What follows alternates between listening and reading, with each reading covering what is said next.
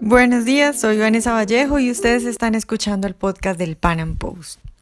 Es común que los escritores y en general los artistas sean de izquierda. Creo yo que porque se la pasan sumidos en su fantasía, en su romanticismo y bueno, su falta de practicidad y lo poco que saben de economía pues no les deja ver muy claro lo terrible que es el socialismo. Sin embargo, es que la mayoría no son brutos y son buenas personas. Entonces, cuando van y prueban de su receta, cuando van y viven de verdad lo que es el socialismo, pues muchos han cambiado. Hoy tengo como invitado a Andrés Sosa, él es gerente de negocios digitales de un importante grupo editorial y con él vamos a hablar de los escritores mamertos, de los escritores de izquierda que cogieron el camino del bien. Andrés pues nos va a recomendar algunas lecturas y nos va a contar las historias de los más importantes conversos de la literatura.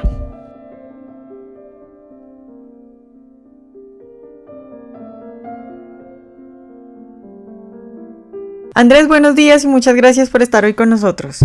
Muy buenos días, Vanessa. Gracias por volver a invitar a, a este espacio. La última vez que estuve por aquí desperté algo de polémica y recibí un par de llamadas de, de, la gente que se sintió un poco ofendida porque hablé de escritores que eran de, de, izquierda, como si hubiera dicho alguna mentira, pero bueno, así es la vida.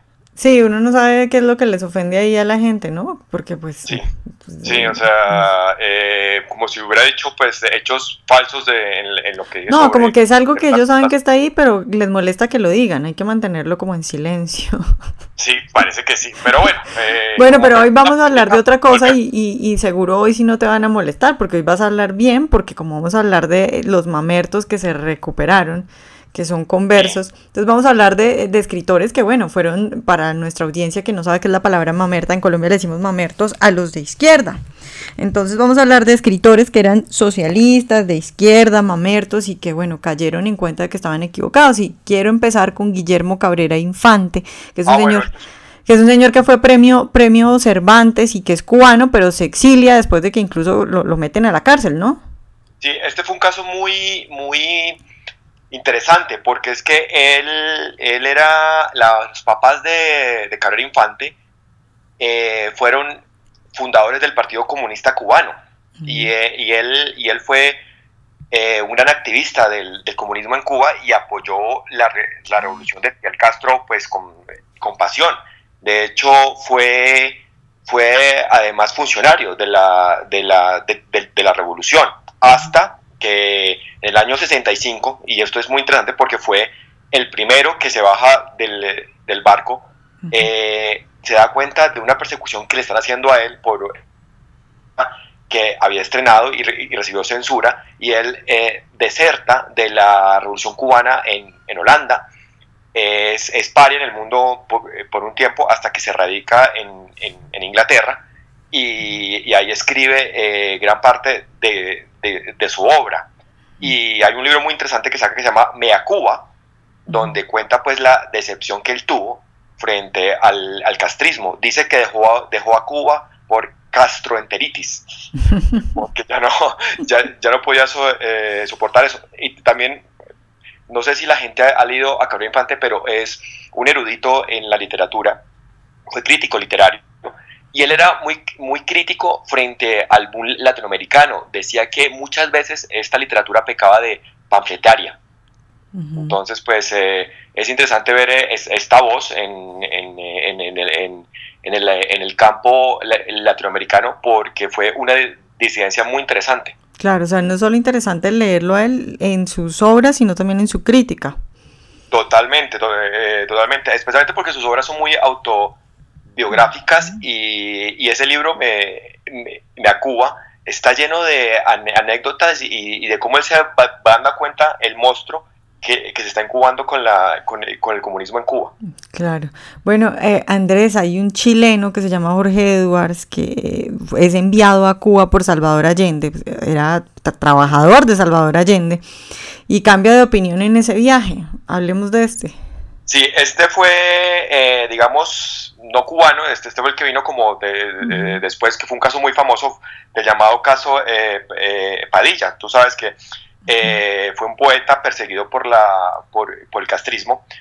Y Jorge Edwards era diplomático en ese momento en Cuba y se da cuenta de, de la censura que se está armando, de, cómo se, están eh, eh, atacando las libertades individuales y Jorge Edwards decide hacer un paso y saca eh, un libro que se llama Persona no grata. Y se llama Persona no grata porque a raíz de la crítica que él hace a la, a, la, revolución cubana en ese momento y al régimen cubano, él es considerado persona no grata en Cuba y es expulsado. Esto obviamente en esa época, te estamos hablando, creo que eso fue año, años 70 o 71, fue casi un sacrilegio. Y, y, que llevó eh, a cabo esto. Eh, fue, un problema para, eh, para Edwards, fue, fue, casi un paria durante una época. De hecho, eh, la izquierda internacional eh, ayudó a que sus libros fueran vetados eh, cuando iba a ser publicado en francés y en alemán. Es curioso, ¿no? esta gente que... Qué, raro la izquierda, la izquierda vetando algo, censurando algo, eso es rarísimo. Sí, Jorge Edwards fue como el, primero, ya no cubano, sino latinoamericano, que se da cuenta de, las cosas y, se, se, convierte y comienza a armar una, una crítica frente al, castrismo y frente pues a, a, la, a, las ideas que eran tan populares en, en, esas décadas en Latinoamérica. Claro, bueno, luego hay otros dos chilenos, Roberto Ampuero y Mauricio Rojas, que también súper seguidores de Allende y también van a Cuba en un viaje y el viaje los desilusiona. Y luego hacen... No, no, eh, esto fue un poco más, más, más curioso, fue, fue más complejo el tema. Primero porque tanto eh, Roberto Ampuero como Mauricio Rojas eran, eran muy jóvenes y, eran eh, militantes acérrimos del MIR y de las juventudes eh, comunistas. Y ya sabemos que, pues, eh, eso, especialmente el MIR era como un grupo paramilitar de, de Allende. De Allende, sí. Y ayudaron, pues, a incubar la, la crisis económica y social que, que hizo, el, que, que, llevó al, al, al, golpe de Estado de Pinochet. Ellos, ah, obviamente, tuvieron que exiliarse estuvieron viajando por el mundo, pero donde primero van es a, es, es, a Cuba y luego van a, a la Alemania oriental. De hecho, Mauricio Rojas eh, se radicó en Suecia, llegó a ser eh, eh, parlamentario. Roberto Ampuero y, Mauricio Rojas tiene un libro que debería ser lectura obligatoria en todas las universidades latinoamericanas, latinoamericanas que se llama Diálogo de Conversos, y donde cuentan más o menos estos viajes y estas...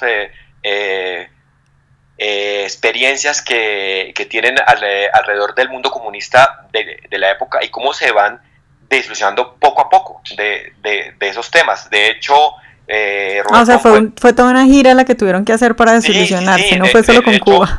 De hecho, sí, totalmente. De, hecho, no, y Alemania Oriental. Roberto uh vivió en Alemania Oriental eh, y fue perseguido por la Stasi.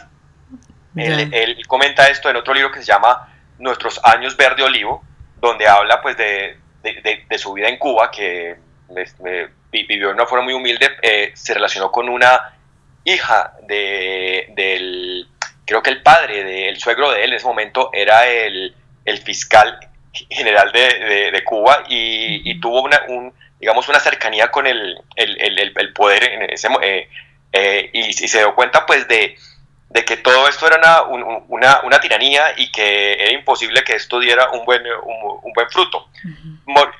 Mauricio Rojas también es interesante por algo, porque él, él vivió en, en, Suecia mucho tiempo, eh, llegó a ser eh, parlamentario allá y también ha sido un crítico sobre el estado de bienestar escandinavo, que ese es como la, el paraíso sobre la tierra para, digamos, la, la izquierda, latinoamericana, es, el referente, ¿no? Dicen, no, no, pues que yo, yo, yo no quiero que sea un comunismo como el de Corea del Norte o, un socialismo como el de, el de la Unión Soviética, queremos es a Suecia, queremos es a, a, Noruega. Bueno, Mauricio Rojas, ya que tiene tanta cercanía y ha vivido allá y es parlamentario, eh, es bastante crítico frente, frente al, al estado de bienestar y, y, y, cuenta un poco la historia de este bienestar y cómo tuvo que ser reformado en, en los años 90 por, porque estaba que eh, quebrado. De hecho, creo que tú has hablado de, de, este tema varias veces en, en, en, tu podcast. Sí, sí, sí. Eh, sí, sí, porque es uno de los mitos más grandes. A la gente le encanta decir que Suecia es, es socialista y no se acuerda de, todas las reformas que tú estás hablando, liberales que se hicieron para que pues, Suecia pudiera ser lo que es ahora. Totalmente. De hecho, mira, eh, ya que hablamos de conversos, hubo una, una escritora infantil muy, muy famosa que se llamaba Astrid Lindgren ella, ella se dio cuenta en un momento que ella le estaba pagando al Estado sueco por sus regalías el 103%. y escribió un libro, un pequeño cuento infantil que se llama Pompirrosa en eh, Morismanía, y donde más o menos cuenta cómo el, estado de bienestar que supuestamente es para darle eh, riqueza a todo el mundo, al final lo único que, genera es deuda y robo. Sí, al final termina perdiendo. Buenísimo ese cuento, hay que leerlo. Sí, sí, lo, eh, lo recomiendo mucho porque precisamente el año que ella publica ese cuento, por primera vez, eh, demócratas en Suecia durante, creo que estuvieron el, eh, habían ganado las elecciones durante 30 años, caen. Y, y, y, pues, y, se, se dan cuenta que tienen que hacer muchas reformas estructurales para poder, poder mantener su estado de bienestar. Claro. Andrés, yo he sido más rojo que la muleta que un torero, pero espero, pero estudiar me hizo cambiar, estudiar aplaca el odio. La famosísima frase de, Antonio Escotado, que ahora es uno de los hombres más seguidos por los liberales y por libertarios, ¿no? Que hay gente que incluso no sabe del pasado de Antonio Escotado y se aterra cuando uno le dice, porque pues, es muy liberal ahora. Claro, eh, Antonio Escotado era obviamente muy de izquierda y, socialista, pues en la época en que eso era como una moda. Fue como una especie de, hippie que tuvo una discoteca en, Ibiza y que promovía el uso de, las drogas.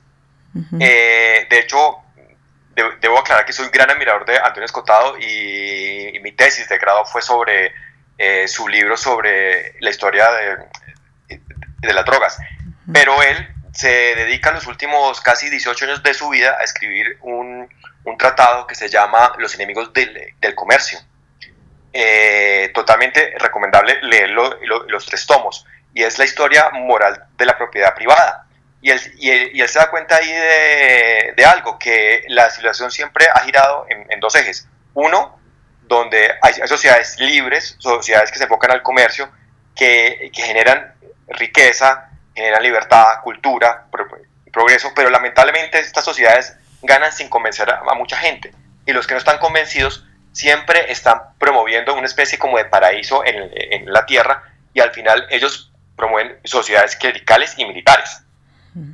Y estas sociedades lo que generan son pobres, generan represión y falta de, libertad. Sí, Andrés, eh, bueno, tal vez para alguien que no sea muy asiduo lector y que no lea mucha ficción, no, no reconoce, no, puede que no reconozca a estos autores, pero tenemos a uno que sí todo el mundo conoce, sobre todo en Latinoamérica, que es Mario Vargas Llosa. ¿Qué podemos decir de él? Bueno, Mario Vargas Llosa creo que fue eh, como comunista muy poco tiempo, ¿sabes? O sea, creo que era más por una tendencia de la época que, que, la guardia tiraba en torno a la, a la, a la izquierda eh, y él comenta que cuando comenzó a leer a, a, Karl Popper y, se dio cuenta de lo importante de la libertad para, para crear cultura, hizo un, paso aparte y, creo que fue de los primeros conversos en, en, Latinoamérica. Además que hay, hay, que aclarar, también no solo ha creado estas ideas, sino que las ha defendido en, todos los política, espacios donde ha podido. Eh, a, veces fue, digamos, tachado por, eh, por, eso. De hecho, se decía antes que él no había ganado el Nobel, pues ya lo ganó precisamente por eso, porque no, no le perdonaban que eh, un, escritor latinoamericano fuera de, de, ideas liberales. O sea, eso no era permitido, digamos, por la cultura internacional que, que suele girar más al lado de, la, de las ideas de, izquierda. Sí, bueno, Andrés, pues para terminar, yo no quisiera dejar de recomendarle a nuestros oyentes eh, ese libro que se llama El Dios que fracasó, porque también es un libro como de historias, ¿no? De varios autores que sí. cuentan e-, Este, este fue un caso muy interesante porque fue de los primeros libros que se escribieron por intelectuales que se habían decepcionado del socialismo y del comunismo. Se escribió en los años 50. Fue un libro que un laborista inglés llamado Richard eh, Grossman eh, publicó a partir de textos de, grandes intelectuales de la época, como Andrew eh, que de hecho fue eh, premio Nobel, de Louis Fischer, eh, de Richard Wright, entre otros. Ellos ahí comentan sus vivencias que tuvieron al visitar la Unión Soviética de esa, de, esa época, pues que era estalinista pura, y especialmente también la decepción cuando vieron eh, la República Española durante la, la guerra civil. guerra civil, ¿no? O sea, tuvieron algo de sentido común y vieron eso y comenzaron como a, a, decepcionarse. Eh, obviamente, todas estas personas, y hay que aquí entender el contexto histórico, todos apoyaban, digamos, el, socialismo por, porque pensaban que iban a, a traer un, un, mejor escenario para la, la humanidad, pero se decepcionan profundamente cuando ven eh, el proceso de, llevar a cabo estas, eh, estas ideas. Eh, también en Estados Unidos hubo un caso muy curioso porque era un, escritor muy comunista, se llamaba John Dos Pasos. De hecho, también estuvo en la, en la Guerra Civil Española y también se, se decepciona y también hace un, un paso aparte ¿no? de, de, de estos grupos. Claro, Andrés, para terminar, hemos hablado pues de varios escritores, de varios autores, pero si tuviéramos un oyente que es eh, asiduo lector y que es de izquierda y que tú tuvieras que recomendarle un libro para que, no de economía, porque claro, la idea es una cosa así para que entiendan y les hablen en su idioma, ¿qué libro le recomendarías a un escritor de izquierda que, que quiere leer a alguno de estos conversos a ver si de pronto cambia de opinión? Yo le recomendaría eh, eh, los libros de Roberto Ampuero que tratan eh, sobre el tema, Nuestros años verde olivo, o otro, o, el libro que escribió con, con Mauricio Rojas, de, diálogos de, conversos. Creo que son, es, es un buen referente porque además rompen ese romanticismo que existe sobre Latinoamérica y la revolución cubana y Allende y todos esos mitos que, que nos hemos creado, el Che Guevara, eh, es, es, interesante el testimonio de ellos porque además ellos fueron, digamos, estuvieron testigos, son testigos de, de primera fila de, de, de, estos temas. Claro, bueno Andrés, pues muchas gracias por estar hoy con nosotros. De nada, con mucho gusto, Vanessa, siempre a la orden. Bueno, espero que les haya gustado mucho este podcast, que les haya servido y que tengan ahora libros para recomendar a sus amigos que son asiduos lectores y que son de izquierda. Nos vemos en un próximo Panam Podcast.